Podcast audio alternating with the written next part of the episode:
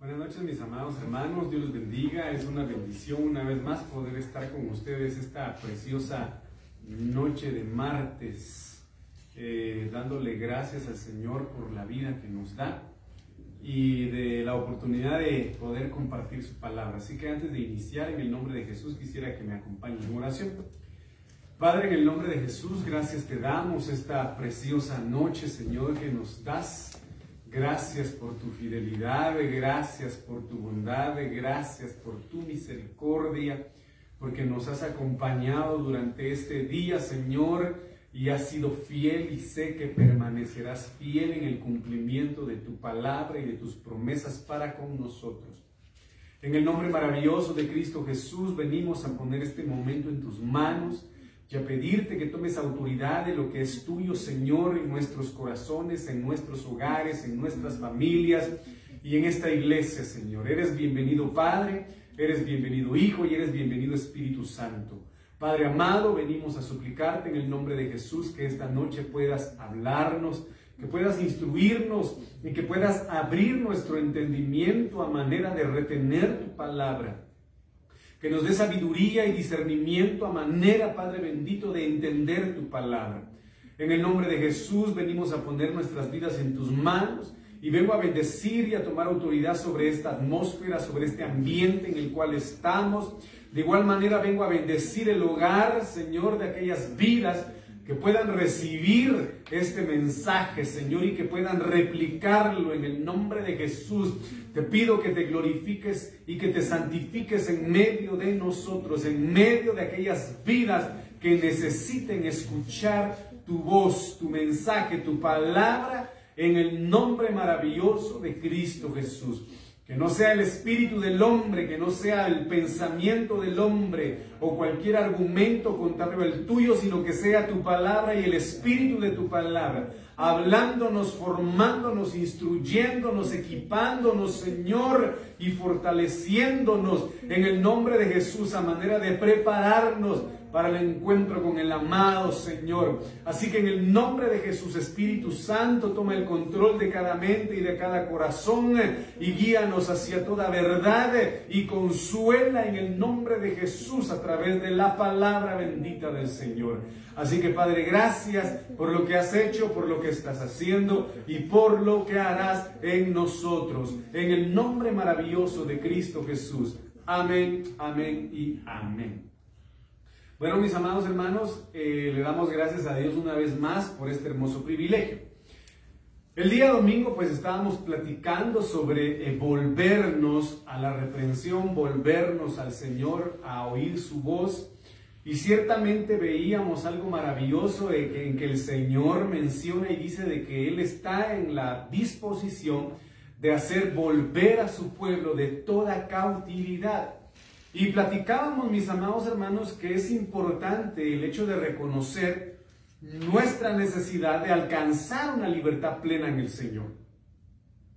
Una libertad en cualquiera de las áreas de nuestra alma, mis amados hermanos, de cualquiera de los pliegues que nuestra alma necesita, libertad de toda cautividad.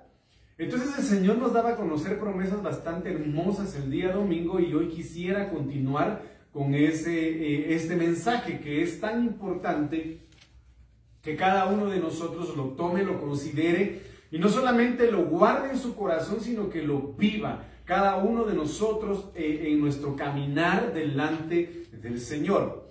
Entonces, para esto yo quisiera pues iniciar el tema que el día domingo no inicié.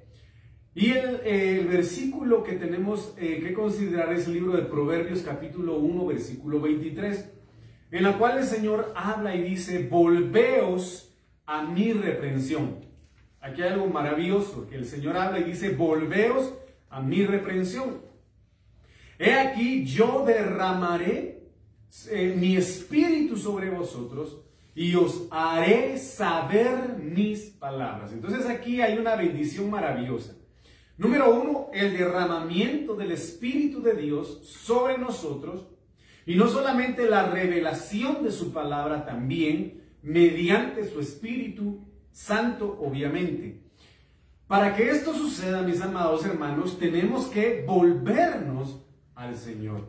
Tenemos que volvernos a sus caminos, tenemos que volvernos a, sus, a las sendas antiguas, tenemos que volvernos, amado hermano, a su santo monte, a su templo. Tenemos que volvernos a Él, a manera de que esta promesa se cumpla. derramamiento del Espíritu de Dios sobre nosotros y la revelación de su palabra en nosotros.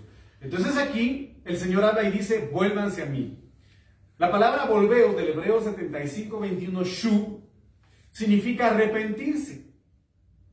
Entonces, para que el Espíritu de Dios venga a nuestras vidas, para que el Espíritu Santo, como su mismo nombre lo dice, Santo, Espíritu Santo, venga sobre nosotros, debe existir un verdadero arrepentimiento en nuestras vidas, un cambio de mentalidad en nuestras vidas, un cambio de, de vida en nosotros, a manera de que ese arrepentimiento nos levante, amado hermano, eh, y nos lleve a una recapacitación de lo que nosotros hemos hecho mal delante del Señor. Y es precioso porque es como que una cadenita de consecuencias, porque como le vuelvo a repetir, volverse al Señor es arrepentirse. El arrepentirnos nos levanta. El, levantarnos nos hace recapacitar. Y mire, porque nos hace recuperar lo perdido. Y esto viene a contextualizar, mi amado hermano, la vida del hijo pródigo. Usted se da cuenta de que el hijo pródigo se va de su casa lleno de soberbia, lleno de altivez, lleno de orgullo, lleno de vanagloria, lleno de autosuficiencia. Amado hermano, creyó que iba a ser capaz de poder sobrevivir solo sin la cobertura de su padre. Y es lo que muchas veces suele pensar eh, mucha, mucho hijo de Dios o muchas personas suelen pensar y decir, no, yo, yo no necesito de Dios, yo puedo caminar solo y eh, decide apartarse de la cobertura del Señor al punto de llegar a su límite como el hijo pródigo y cuando recapacita y desea volver, porque dice en su mente, recapacita y dice, volveré volveré a la casa de mi padre. Entonces recapacitó, se levantó, dice la Biblia, y regresó a la casa de su padre. Y entonces a la hora de que él volvió, fue restaurado, porque el padre le devolvió un anillo, un anillo que, que implicaba, mi amado hermano, una posición real, no era un hijo cualquiera, un hijo que tenía una posición social muy alta, porque solo los que tenían anillo tenían autoridad para sellar, para decretar órdenes según la posición de autoridad que tenían. Y obviamente esa restauración hizo que este hijo pródigo se apartara del lugar que no era su lugar de origen, que no era su hábitat. Por lo tanto, fue en pos de su restauración. Y esto es maravilloso, por eso le comento ya a usted que esta es, esta es una situación bastante especial porque el significado de volver va eh, de una cosa a otra, de un paso a otro, a manera de llegar a una restauración plena. Entonces, cuando nosotros dejamos que el Señor venga y restaure nuestras vidas al volvernos a Él, definitivamente su Espíritu Santo está anuente a inundar nuestras vidas a llenar nuestras vidas y transformarlas definitivamente. Entonces aquí habla y dice el Señor que debemos volvernos a su reprensión. Cuando habla de reprensión del hebreo 84, 33, toqueja y tokakhat significa castigo. Mire qué tremendo es esto. Habla de corrección por medio de palabras, habla de prueba, habla de amonestación, habla de argumento, habla de corrección, habla de queja, habla de razonamiento y habla de reprender. Muchas veces la forma en la que Dios hace volver a sus hijos no es la que uno espera, no es la que uno desea.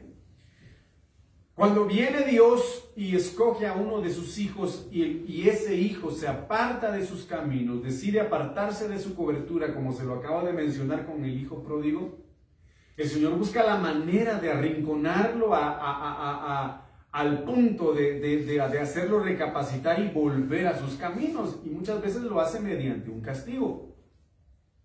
Creo, mis amados hermanos, que las circunstancias que atañen a la, humanidad el día de hoy en relación a, esta enfermedad lo que está, amado hermano, eh, afectando al ser humano el día de hoy, fue provocado por el hombre. Eso es definitivamente indiscutible, eso es cierto.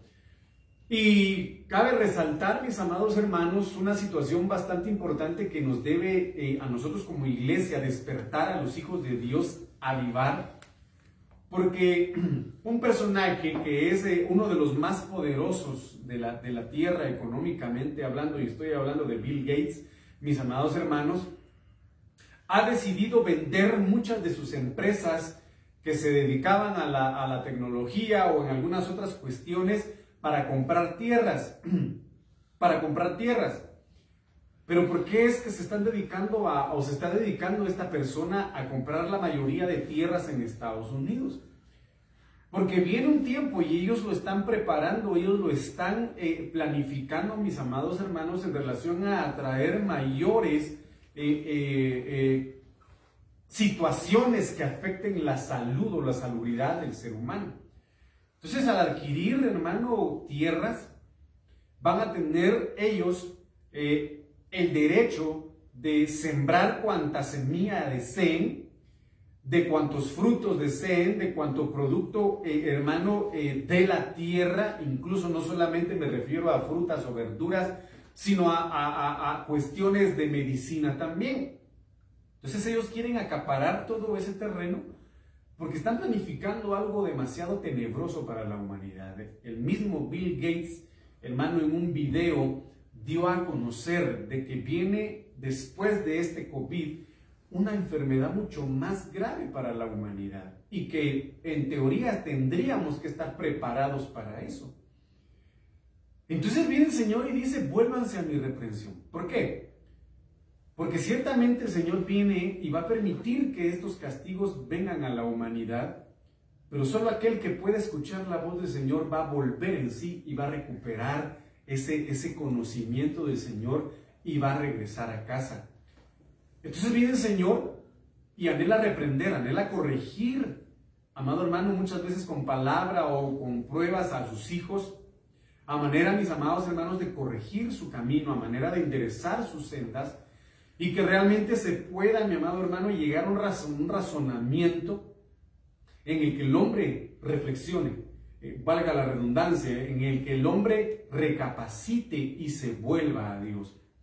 Por eso es importante volvernos a su reprensión y que seamos llenos de su Espíritu Santo, porque solamente llenos del Espíritu Santo, mis amados hermanos, la iglesia va a ser consuelo va a ser refrigerio, va a tener las palabras que, que puedan confortar, que puedan alentar y que puedan levantar a una humanidad que va degradándose con el tiempo.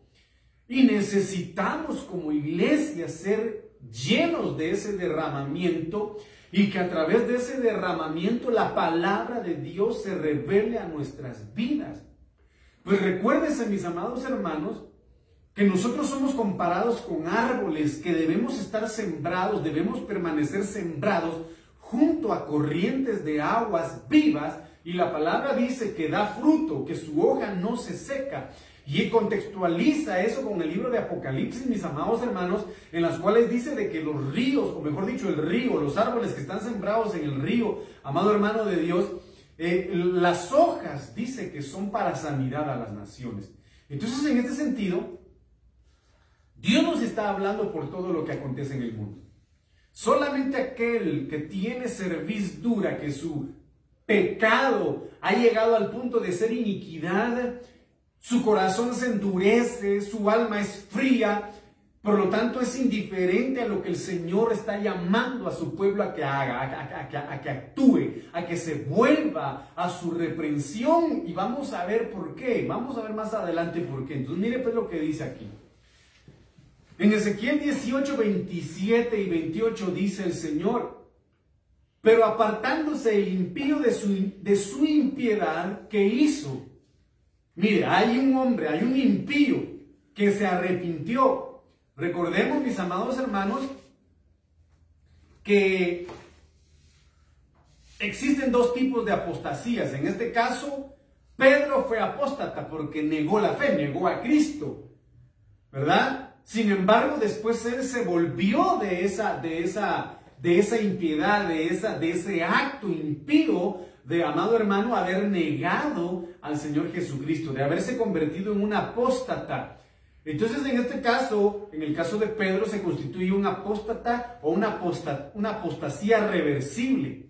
Pero viene una apostasía que es irreversible, la cual vivió Judas, porque ya no pudo arrepentirse, ya no halló arrepentimiento en su alma, en su corazón, ni tampoco pudo hallar misericordia ni perdón, al punto de que dijo, para mí no hay solución y se ahorcó y se quitó la vida. Entonces vamos a ver que dentro de la iglesia misma, mis amados hermanos, van a ver o van a darse este tipo de, de circunstancias, apostasías reversibles y apostasías irreversibles. Pero aquí el Señor habla y dice de un apóstata que había tomado la decisión de arrepentirse. Pero apartándose el impío de su impiedad que hizo y actuando conforme al derecho, ya a la justicia, obviamente de Dios, mire qué consecuencia tiene. Hará vivir su alma. Entonces nos conviene volvernos a la reprensión del Señor, porque el Señor Jesucristo habla y dice, no teman al que mata el cuerpo, no teman al que tiene poder de matar el cuerpo, sino temanle a aquel que tiene el poder de matar el cuerpo y de matar el alma. Entonces habla de la primera muerte cuerpo y segunda muerte alma. Entonces aquí habla el Señor y dice que es importante volvernos a su reprensión, apartarnos de la impiedad, actuar conforme a su verdad, conforme a su justicia, ¿para qué? Para que nuestra alma viva porque vemos en el libro de Apocalipsis que la gran Babilonia, la gran ramera, amado hermano, se constituye hoy por hoy comercializadora de almas. Amados hermanos, eh, realmente la potestad esta, el enemigo no está interesado por las cuestiones materiales porque perecen. Él lo sabe, pero el alma es eterna. Y amigo mío, hermano, usted que me está viendo debe entender que si está lejos del Señor, que si no quiere nada con Dios, o quizá está viviendo un tiempo de apostasía y que quizás sea reversible, le digo, vuélvase al Señor lo antes posible. Porque no sabemos en qué momento vienen a pedir nuestra alma, mis amados hermanos. No lo sabemos. Y el punto y la pregunta es, ¿estaremos preparados? Si, si supongamos y supongamos, esta noche el Señor decidiera pedir nuestra alma, estaríamos listos para eso, hermano. Entonces es importante que el impío se aparte de su impiedad. A manera de que haga vivir su alma, hermanos, hay almas atormentadas. Hay almas que se sienten perseguidas. Hay almas que se sienten angustiadas aunque tengan la libertad de irse a un campo abierto y respirar el aire puro, sentir el viento en su rostro, escuchar las aves del cielo. Hermanos, se sienten prisioneras, se sienten atrapadas, se sienten angustiadas y encerradas, aunque sean libres físicamente, porque existe un acto de impiedad, un pecado, una persecución del diablo que no le permite disfrutar las grandezas y bendiciones de Dios en su vida. Y entonces es un alma, es un alma viviente, pero automáticamente presa o muerta. Es un muerto viviente, dirían algunos, ¿verdad? Pero nosotros debemos llegar a la dimensión de hacer vivir nuestra alma. De disfrutarlo por lo que Dios nos ha dado por mínimo que sea, mis amados hermanos. En determinado momento yo creo que le he comentado a ustedes, estuve yo trabajando en una institución en la cual tenía que desarrollar trabajo de campo. Tenía que ir a comunidades, a, una, comunidades muy lejanas, comunidades de Santa Lucía, la Reforma, Totonicapán, que colinda con Quiché, que colinda con Huehuetenango, mis amados hermanos. En determinado momento yo llegué a la casa, a la vivienda de una familia que tenía que eh, prácticamente censar y llenarle un formulario de estudio socioeconómico. Y ahí estaba el esposo partiendo leña, hermano, en la casa. Estaban los niños jugando felizmente en la, en la, en la tierra, en la montaña. Niños que, por cierto, ni siquiera estaban registrados en RENAP y ya tenían como siete niños. Y el más grande aproximadamente tenía como 10 años y no estaban registrados en, en RENAP. Es situación complicada, pero bueno, a lo que voy, mis amados hermanos, es que le dije, mire, ando buscando a su esposa. Ah, ahorita viene. ¿Y a dónde se fue? Fue a traer leña. ¿Y a dónde fue a traer leña? A la otra montaña. Hermano, estaba la otra montaña enfrente de mí. Pero no, no, se preocupe, ya mero va a venir. ¿En cuánto tiempo? Más o menos en una media hora. Hermano, esperé media hora y se tardó hora y media en llegar. Pero llegó con su carga de leña, sudando la señora, bajando y subiendo la montaña. Llegó, descargó su leña, hermano, y empecé a recabar la información que yo necesitaba. Y me dijo, Usted tal vez tiene hambre. Mire la humildad de las personas que viven en esos lugares. No se preocupe, yo me voy. No, no, no, no, no, no. Usted no se va a ir de aquí sin comer. Tal vez me pueda aceptar lo que nosotros comemos. Hermano, mire, agarró tres huevitos y lo mezcló con masa de tamal.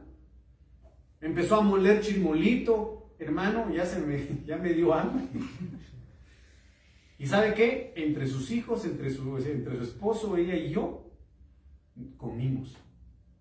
Y no crea usted que porcelana, no crea usted que, qué sé yo, hermano, las tacitas, los platos de barro, muy, muy, muy especial la familia, ¿no?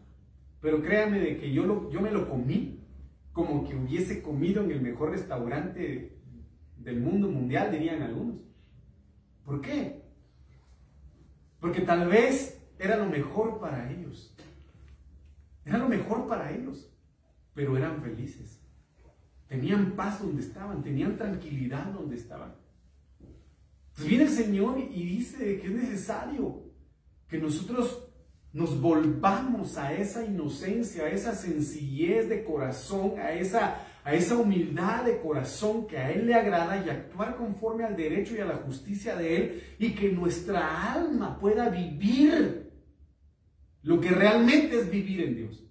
No vivir conforme al mundo, sino que vivir conforme a la vida que solo Dios puede darnos. Entonces aquí hay algo muy importante. Se apartó, ¿por qué? Porque dice, miró, porque miró y se apartó de todas sus transgresiones que había cometido, de cierto vivirá, no morirá. Ay, hermano, qué tremendo es esto. Qué tremendo es esto. Entonces aquí vemos dos, dos actos. Número uno, vivió para que viva su alma. Y aquí esta palabra viene del Hebreo 24, 21, Hayá, que significa avivar, que significa conservar, que significa guardar, infundir, mantener, preservar, reanimar, resucitar, revivir, salvar, sanar y vivir. ¿Por qué va a tener esta consecuencia? Porque dice que miró. Se apartó, vivió porque miró. Del hebreo 7200 Ra'at Mirar es atender, es dejar, es discernir, enseñar, entender, escoger, es examinar, es levantar, es manifestar, es maravillarse y es reconocer. Entonces aquí hay algo muy importante que nosotros tenemos que ver. Tenemos que atender la voz del Señor. Tenemos que dejar que Él nos moldee. Tenemos que pedirle al Señor que nos dé discernimiento y dejarnos enseñar como el significado de mirar. Tenemos que, amado hermano, levantarnos y reconocer que necesitamos de Dios. A manera de que podamos apartarnos de todo aquello que a Dios no le agrada y que pueda provocar muerte espiritualmente hablando en nosotros. Hay pequeñas cosas, hay cosas tan diminutas que pueden llegar ir, que pueden llegar y matar el alma o matar el espíritu poco a poco, lentamente. Como vemos el libro de Cantar de los Cantares dice, echemos pues las pequeñas zorras que echan a perder las viñas. Hay cuestiones que, por ejemplo, en el matrimonio se van perdiendo poco a poco por cosas muy diminutas, muy pequeñas. Y nosotros debemos entender, mi amado hermano, que quizá algunos se han apartado del Señor por cosas tan pequeñas que ha visto. Por ejemplo, le digo, no, yo ya no voy a la iglesia porque tal hermano me dejó de hablar, o no, yo ya no voy a la iglesia porque ahí me enfermé de COVID, o no, yo voy a la iglesia porque seguro no sé qué, o porque me hablaron, mal de mí, o porque dijeron esto de mí. Hermano, pequeñas cosas, pequeñas cosas, o porque el pastor no me saludó, o porque el pastor aquí, o porque, o qué sé yo, encuentran de, cuanto defecto al pastor, hermano, y cuanto defecto a la congregación, pero lo que está haciendo el diablo es que con esas pequeñas cosas se aparte del Señor. Entonces tenemos que pedirle al Señor con todo nuestro corazón que nos ayude a apartarnos de todo mal y poder vivir, hermano, por ser, poder, ser avivados por medio de su Espíritu, a manera de que Él nos permita vivir conforme a su voluntad. Miren lo que dice en Ezequiel 33:11. Yo quiero que usted vea la misericordia del Señor. Diles, vivo yo, dice Jehová el Señor. Oiga lo que dice, que no quiero la muerte del impío. Yo quiero ser claro en este, en este sentido.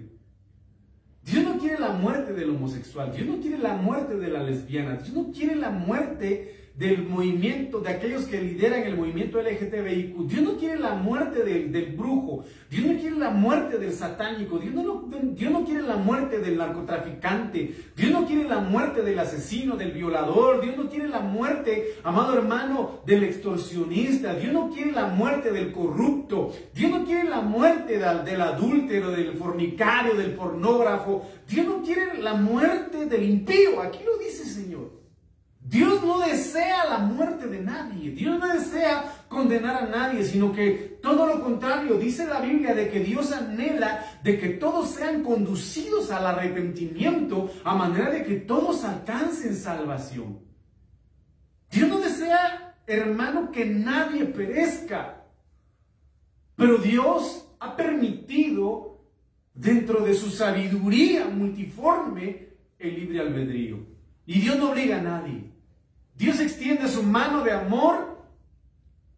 Dios da la oportunidad de decidir y al pueblo le dice, pongo delante de ustedes el monte de la bendición y pongo delante de ustedes el, monte de la maldición. Ustedes deciden, bendición o maldición. Ustedes deciden. Pero aquí el Señor es tan claro y dice, vivo yo, dice Jehová el Señor, que no quiero la muerte del impío. Amigo, tú que estás en pecado, tú que estás fallando al Señor, a ti que el enemigo te ha trastornado la mente, te ha desviado la mente y el pecado te ha cegado. No permitas que el diablo destruya tu alma, mate tu alma, porque el que viene para matar, robar y destruir es el diablo, pero el Señor viene para dar vida y vida en abundancia. Así que si estás en pecado, cualquiera que sea, aquí te, doy a conocer la misericordia del Señor. Él no desea que mueras. El Señor te ama porque eres creación de Él.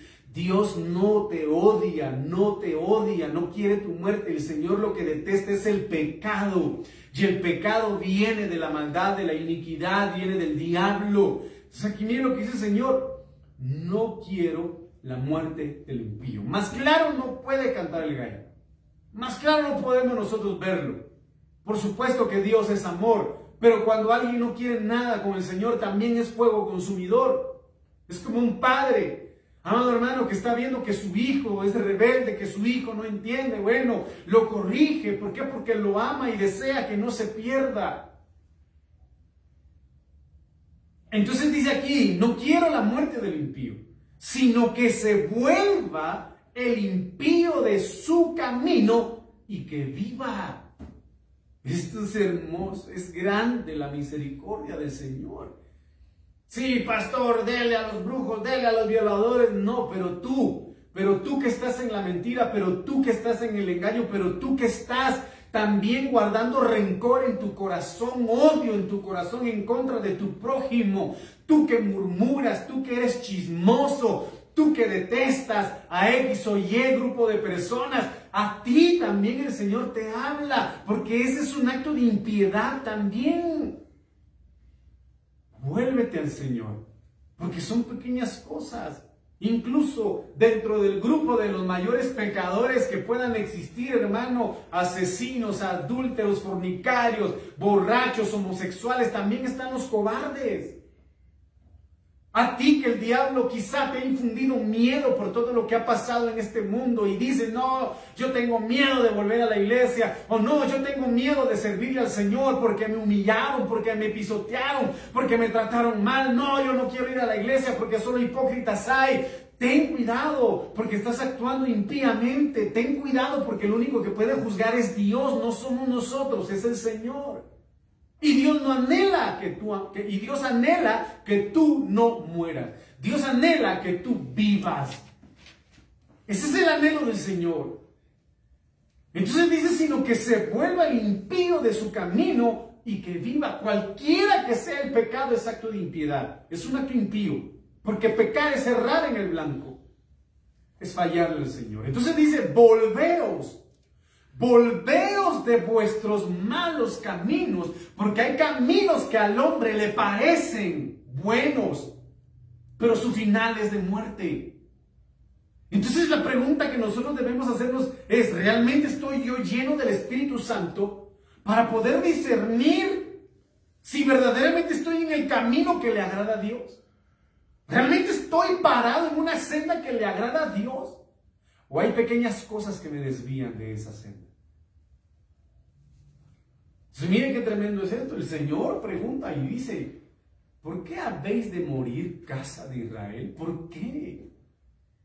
Si el Señor te está hablando a tiempo y fuera de tiempo, oh Israel espiritual, porque tú eres un Israel espiritual, ¿por qué habéis de morir? Si Dios te está dando la oportunidad de volver a Él, te está dando la oportunidad de vivir Volvámonos a su reprensión. Volvámonos, arrepintámonos de esos caminos que aparentemente son buenos a nuestra conveniencia, pero a la luz de Dios no lo son. No lo son.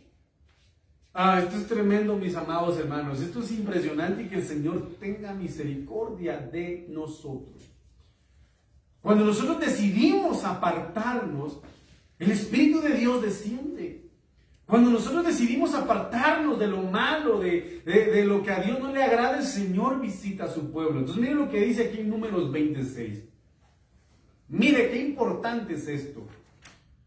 Moisés y Aarón, apartándose de la congregación, mire qué impresionante, fueron a la puerta del tabernáculo de reunión y se postraron sobre sus rostros entonces la gloria de Dios, la gloria de Jehová, se les apareció.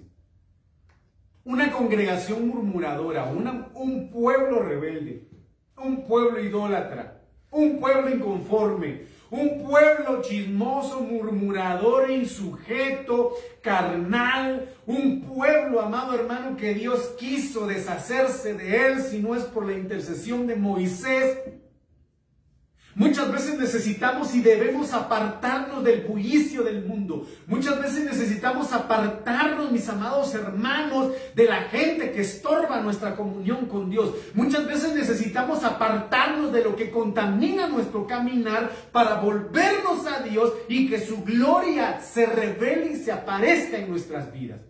Muchas veces tenemos que taparnos los oídos de las palabras que el diablo dice día y noche a, manera de ahogar la palabra de Dios en nuestras vidas. Apartarnos.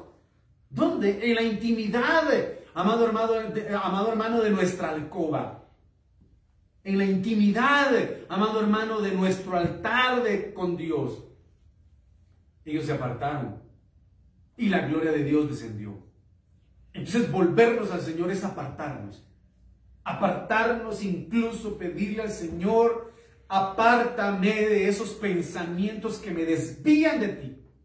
Apártame de esos deseos del corazón, del alma que me apartan de ti. Señor, yo deseo que me ayudes a separarme de esos caminos que puedan apartarme de ti. Porque yo quiero, yo anhelo tu gloria, yo deseo tu gloria, tengo ansias de, sentir tu tu presencia. Tengo tanta desesperación por ser inundado de tu gloria. Pero debemos hacerlo, mis amados hermanos. Anhelarlo.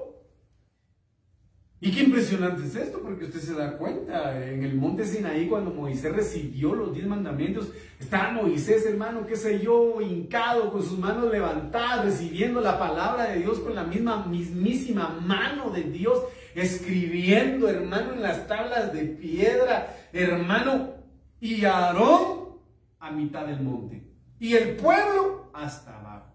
Pues obviamente, sabemos de que el pueblo es el lugar, el atrio Aarón el lugar santo y Moisés el lugar santísimo.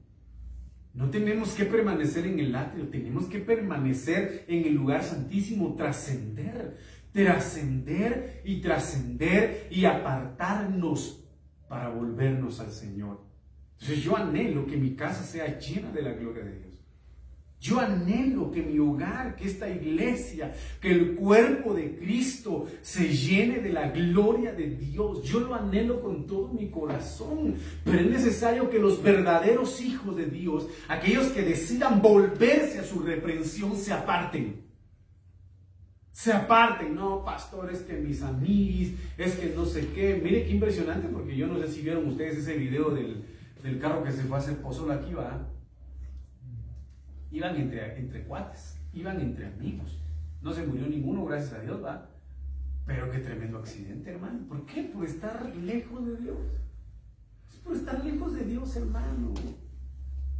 Entonces tenemos que pedirle al Señor que nos ayude a volvernos a Él.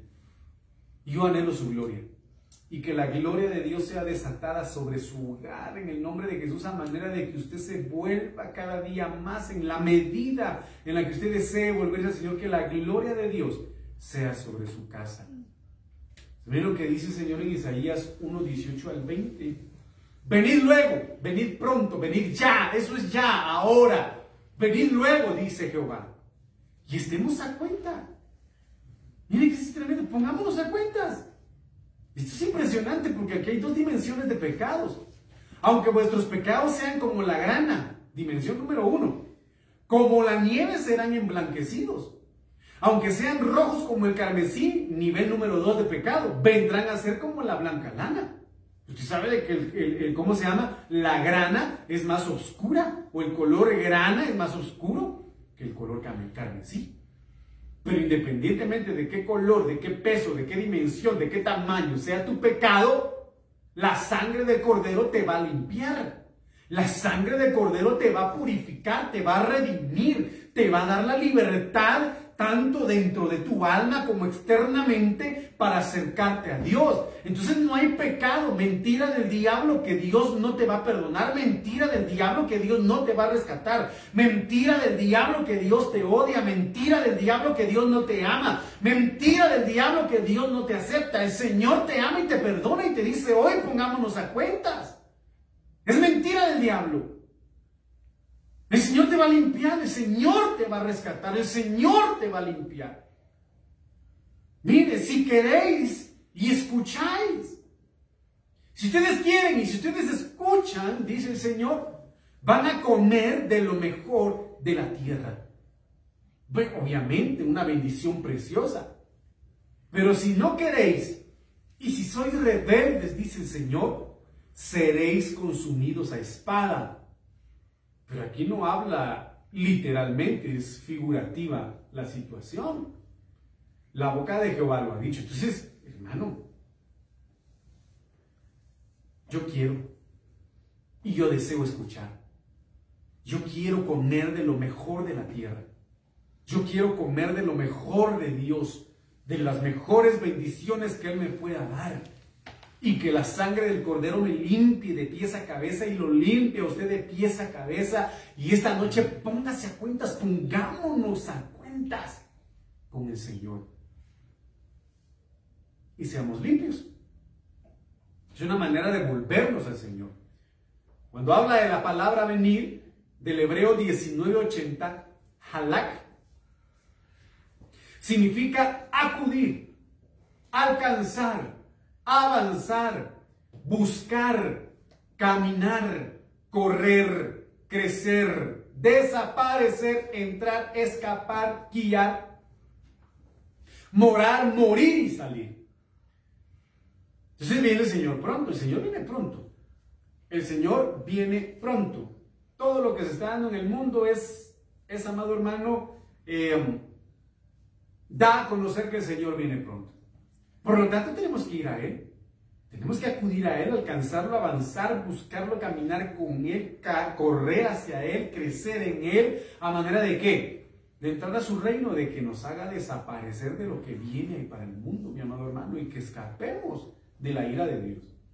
Entonces, miren pues, ¿qué conlleva o qué es lo que el Señor espera a la hora de que nosotros nos acerquemos y nos volvamos a Él? El que oculta sus pecados no prospera. Pues ya el Señor viene y nos dice en Isaías 1.18, vengan y pongámonos a cuentas. Pero el que los confiesa, ahí es ponerse a cuentas. Y se aparta de ellos, ¿qué dice?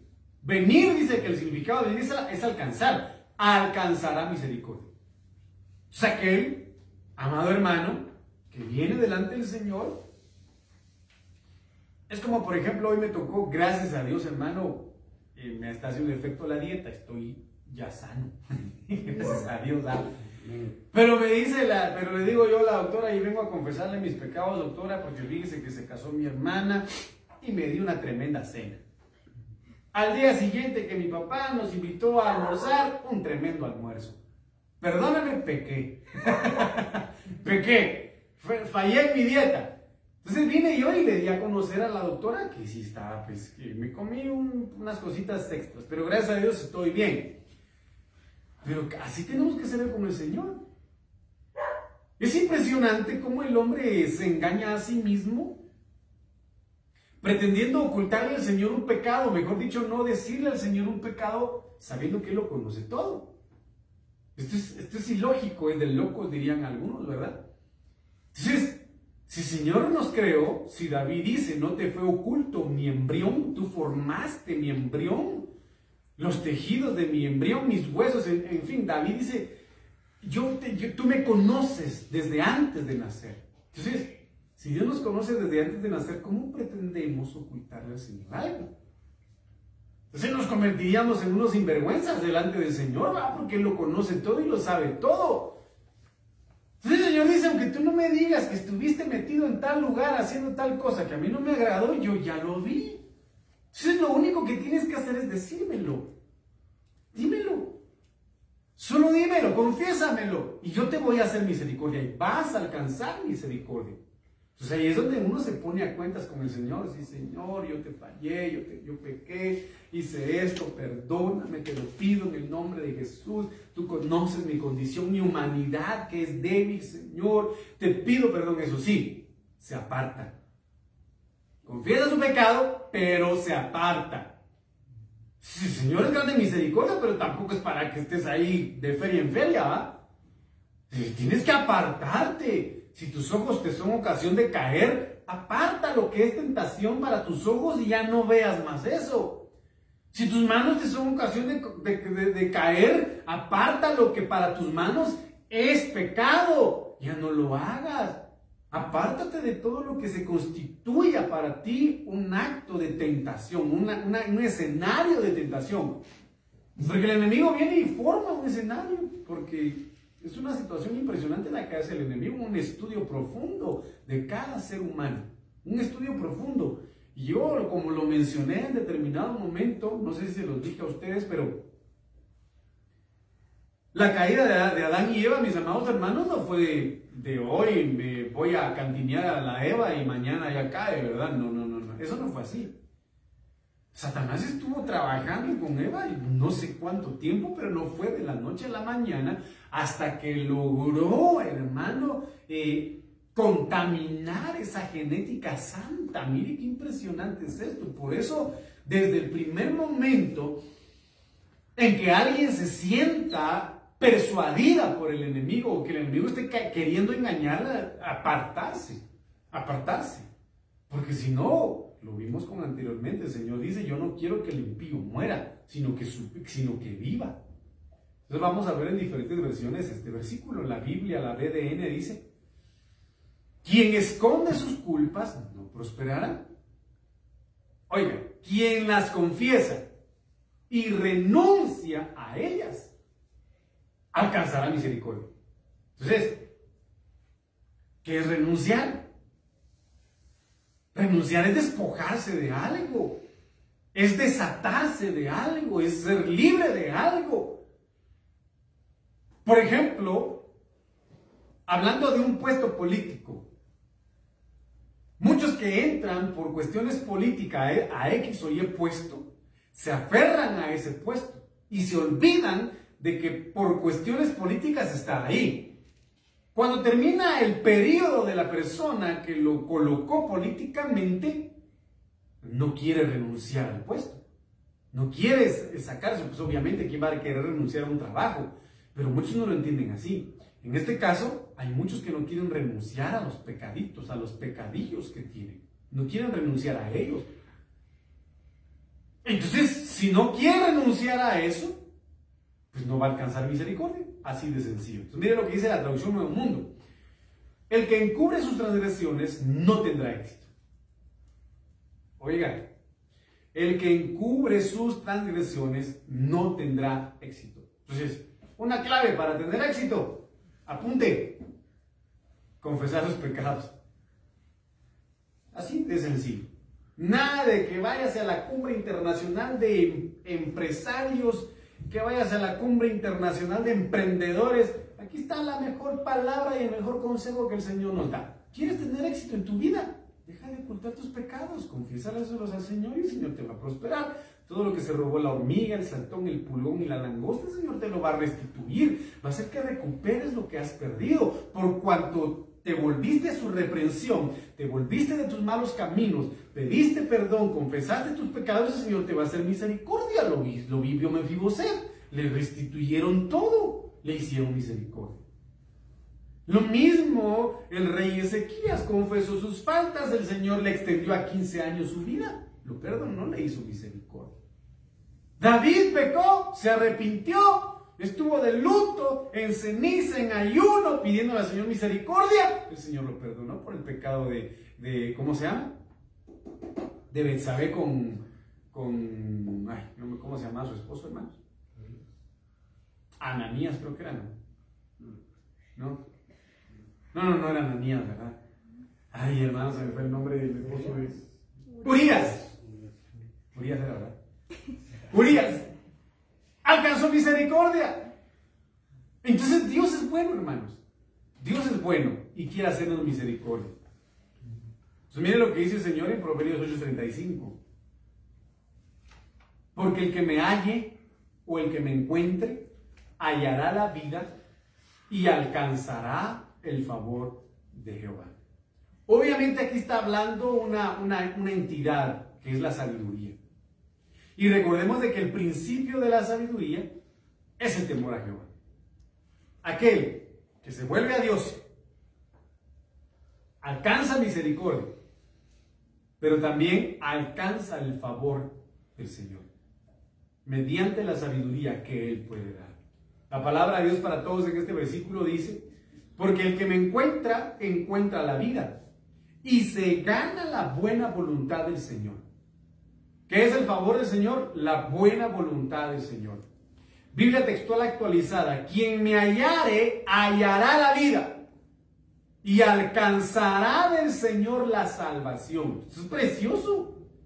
El que se vuelve a la reprensión del Señor, deja su pecado, se aparta de su pecado, confiesa su pecado, se deja lavar por la sangre del Cordero, alcanza misericordia, alcanza, encuentra la vida, dice, y alcanza la salvación del Señor. ¿Cuántas cosas nos conviene tener al volvernos a su reprensión?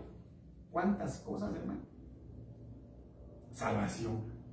Salvación para los últimos tiempos en tu casa, salvación para los últimos tiempos en tu economía, salvación es sanidad para tu alma en estos tiempos de tanta contaminación, salvación es sanidad y restauración, hermano. Es el hijo del Señor, por eso el Señor es tan veraz en su palabra, Él es tan, eh, hermano, precioso en su palabra, porque dice, yo soy la vida. Ustedes los pámpanos, lejos de mí nada pueden hacer. Claro, Señor, sin ti nada podemos hacerlo, reconocemos, te necesitamos. La TLA dice, los que me encuentran, encuentran también la vida, y la vida es Cristo, y reciben bendiciones de Dios. Ah, hermano, si tú decides volverte al Señor esta noche, la vida, la vida, la, la vida de Cristo te va a inundar y también sus bendiciones, su salvación, su voluntad y su favor en el nombre de Jesús. Esto es, lindo, mis amados hermanos. Entonces, mire pues lo que dice Isaías 55, 1, 3. No sé cuánto tiempo llevo. 50, Venid todos los sedientos, venid a las aguas. Aunque no tengáis dinero, venid, comprar y comer. Venid, comprar sin dinero y sin pagar vino y leche, gozo y palabra. ¿Por qué gastáis el dinero en lo que no es pan y el trabajo en lo que no sacia y vuestro trabajo en lo que no sacia? Oídme atentamente, comed de lo mejor y se deleitará vuestra alma con manjares. Inclinad vuestro oído y venid a mí escuchad y vivirá vuestra alma. Haré con vosotros un pacto eterno, las misericordias firmes de David. En determinado momento una persona me contaba y me decía de que durante su niñez eh, había vivido pobreza extrema en su casa, en su hogar. Pero se preparó, decidió prepararse académicamente logró tener un puesto bastante bueno, mis amados hermanos. Y él dijo, bueno, desde ahora en adelante me voy a dar una buena vida.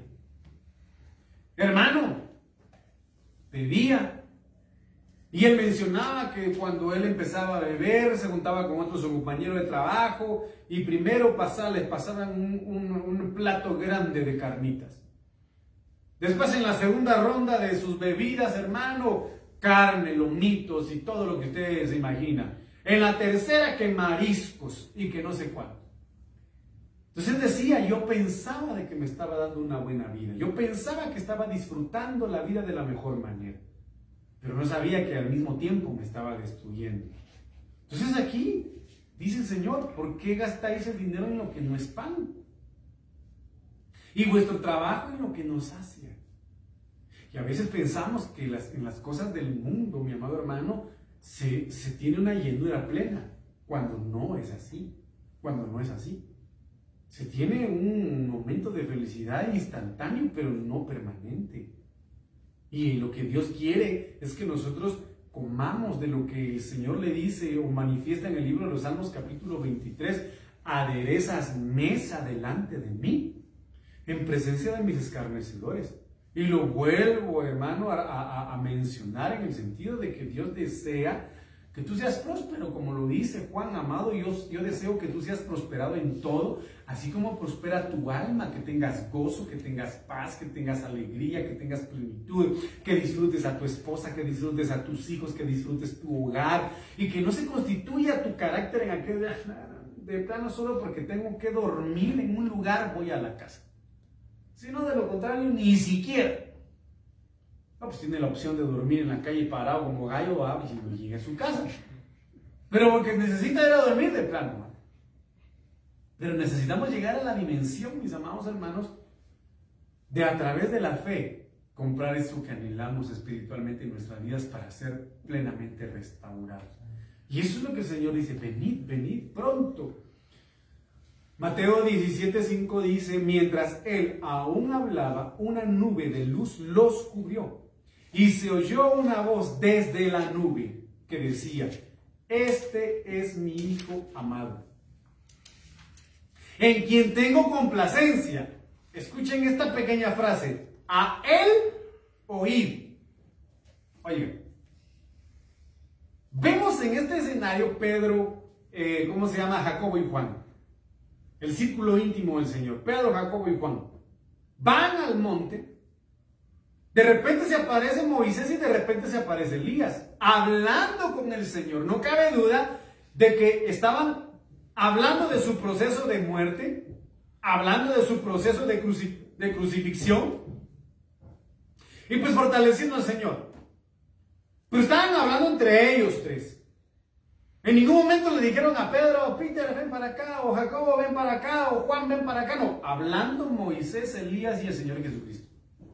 Ahora, ¿por qué el Señor resalta aquí? El Padre resalta y dice, a él Se sabe de que el diablo es diablo y que es muy metido. ¿Acaso no se logró meter ahí dentro de ese escenario? ¿Acaso no fue el pensamiento del diablo que inundó la mente de Pedro y le dijo, idolatra a Elías, idolatra a Moisés, pregúntales a ellos? Entonces viene Pedro y dice, Señor, ¿no quieres que hagamos una enramada para Moisés, una para Elías y otra para ti? Entonces, en ese momento, en ese lapsus de tiempo de gloria, de, majestad del Señor Jesucristo, donde estaba la gloria del Señor, imagínense, hermano, hasta dónde llega el diablo, ¿qué le importa? El diablo se mete, se mete a querer estorbar, a querer echar a perder un momento maravilloso de Dios, se mete y empieza a hablar. Empieza a buscar receptores, empieza a buscar agujeros del alma, empieza a buscar eh, muros, eh, muros aportillados para querer morder. Entonces de repente escuchó Pedro la voz del diablo, yo no sé qué otras voces escuchó, pero dice el Señor a él oír. Entonces si el Señor, si el Padre dice a él oír, entonces quiere decir de que en ese momento de gloria estaban otras voces interfiriendo, estaban otras voces estorbando. Es impresionante, hermanos. Entonces tenemos que tener en cuenta esto. El Señor nos habla y dice, volvemos a mi reprensión. Amén, Padre, yo me vuelvo a ti, pero ten cuidado, van a haber voces que van a querer hacerte volver atrás. Ten cuidado. Ten cuidado. Entonces dice, ah, este es mi Hijo amado, este es Jesucristo, en quien tengo complacencia. A él oír, únicamente a él oír. ¿Por qué? Vuelvo a reincidir. Señor Jesucristo dice, yo soy el camino, la verdad y la vida. Y nadie, nadie, nadie va al Padre, nadie va al cielo, nadie puede ser salvo, amado hermano, si no es por mí. Eso dice el Señor. Solo por mí, solo por Él. Ni María. Yo lo dije varias veces. ¿Para qué lo vuelvo a repetir? Pero solo Jesucristo salva. No hay otro mediador. No hay otro intermediario, no hay otro abogado, no hay nadie más que interceda por nosotros ante el Padre, sino solamente Jesucristo hombre. Así de claro. No hay vuelta atrás. No hay vuelta atrás, no hay otra mentira que se pueda agregar, no hay otro escenario más, no hay nadie más. Solo Jesucristo. A Él oír. A Él oír. Si le vuelvo a repetir, Qué maravilloso escenario este, Señor Jesucristo transfigurado, sus vestidos resplandecientes, hermano, brillaba Elías y Moisés. ¡Hola, qué tremenda experiencia para Pedro, Jacob y Juan! Pero de metido el diablo, hermano. Y que el Señor lo reprenda en el nombre de Jesús. En el nombre de Jesús, que el Señor reprenda al diablo de su hogar, hermano, de su familia. Se ha querido meter voces que se ha enmudecido en el nombre de Jesús. Y que la única voz que se escuche en su hogar y en su mente sea la del Señor. A Él oír. Ah, es que enoja, hermano, de verdad que enoja. que el diablo se meta, hermano. Que el Señor lo reprenda en el nombre de Jesús. Pero peor es aquel que lo tolera y le dice, ay, sí, diablito, quédate aquí, ahorita te escucho, pero dame un chance, ¿viste? No, hermano, que el Señor reprenda al diablo. Que el Señor reprenda al diablo. En el nombre de Jesús. Entonces, mire pues, Juan 6, 44, 45, nadie puede venir a mí si el Padre que me envió no lo atrae. Usted debería sentirse dichoso, hermano. A ver un pellizco así en su cachete y diga, soy dichoso. Porque el Señor me atrajo a Él. Usted fue atraído por el Señor. Ah, qué privilegio y lo resucitaré en el día final. Escrito está en los profetas, y todos serán enseñados por Dios. Así que todo aquel que oye al Padre y aprende de Él, viene. Tenemos que dejarnos enseñar. Recuerden ustedes que reprensión es instrucción. Es, amado hermano, eh, eh, ¿cómo se llama? Muchas veces eh, corrección en nuestras vidas. Entonces dejémonos enseñar por el Señor. Mire lo que dice en Oseas 14.1. Vuelve Israel a Jehová, tu Dios, pues por tu pecado has. Bueno, ya hemos visto que es necesario volvernos de todo pecado en el nombre de Jesús. Así que yo termino con esto. Porque ya me marcaron el semáforo. Hechos 3:19. Así que arrepentidos y convertidos para que sean borrados vuestros pecados. Entonces el Señor puede borrar todo pecado. Gracias a su misericordia y al Señor Jesucristo. Oigan, para que vengan de la presencia del Señor tiempos de consuelo, tiempos de reposo, tiempos de refrigerio. Yo anhelo esos tiempos para mi vida. Yo te pido, Señor, estos tiempos de refrigerio, de consuelo y de reposo para tus hijos, en el nombre de Jesús. Pero dice, arrepintámonos y volvámonos, convirtámonos para que sea borrado todo pecado. Así que una vez más le vuelvo a repetir, quizá mañana en el nombre de Jesús continuemos con este tema porque me falta todavía bastante que compartir, mis amados hermanos. Pero lo que sí puedo decirles esta noche es, el Señor no quiere la muerte de nadie, el Señor no quiere que nadie perezca, el Señor no quiere que el impío perezca. Arrepintámonos y convirtámonos para que nuestros pecados sean borrados. Y para que nuestra vida, para que a su vida venga ese tiempo y esa presencia del Señor que da consuelo, que da refrigerio, en el nombre poderoso de Jesús. Padre, gracias por este precioso momento que me has dado. Gracias por tu misericordia y por tu fidelidad, Señor. Te pido en el nombre de Jesús que te glorifiques y que te santifiques a través de tu palabra esta noche. Gracias por habernos hablado a tiempo y fuera de tiempo. Gracias, Señor. En el nombre de Jesús, llévanos en paz y en bendición a nuestros hogares. Y te pido que esta noche esta palabra haga, rema en el corazón de aquellos que la recibieron. Que hagas volver a tus hijos, Señor. Que el espíritu de Elías sea derramado en aquellos hogares, en aquellas vidas y familias que hayan recibido este mensaje. Que ese espíritu de restauración, de perdón y de misericordia venga a transformar corazones. En el nombre maravilloso de Cristo Jesús. Gracias, Padre. A ti sea dada la gloria por los siglos de los siglos, Señor. amén, amén y amén. Que el Señor les bendiga, mis amados hermanos, en el nombre de Jesús. Los miramos mañana. Mañana tenemos servicio presencial a las 7 de la noche. Que Dios los bendiga.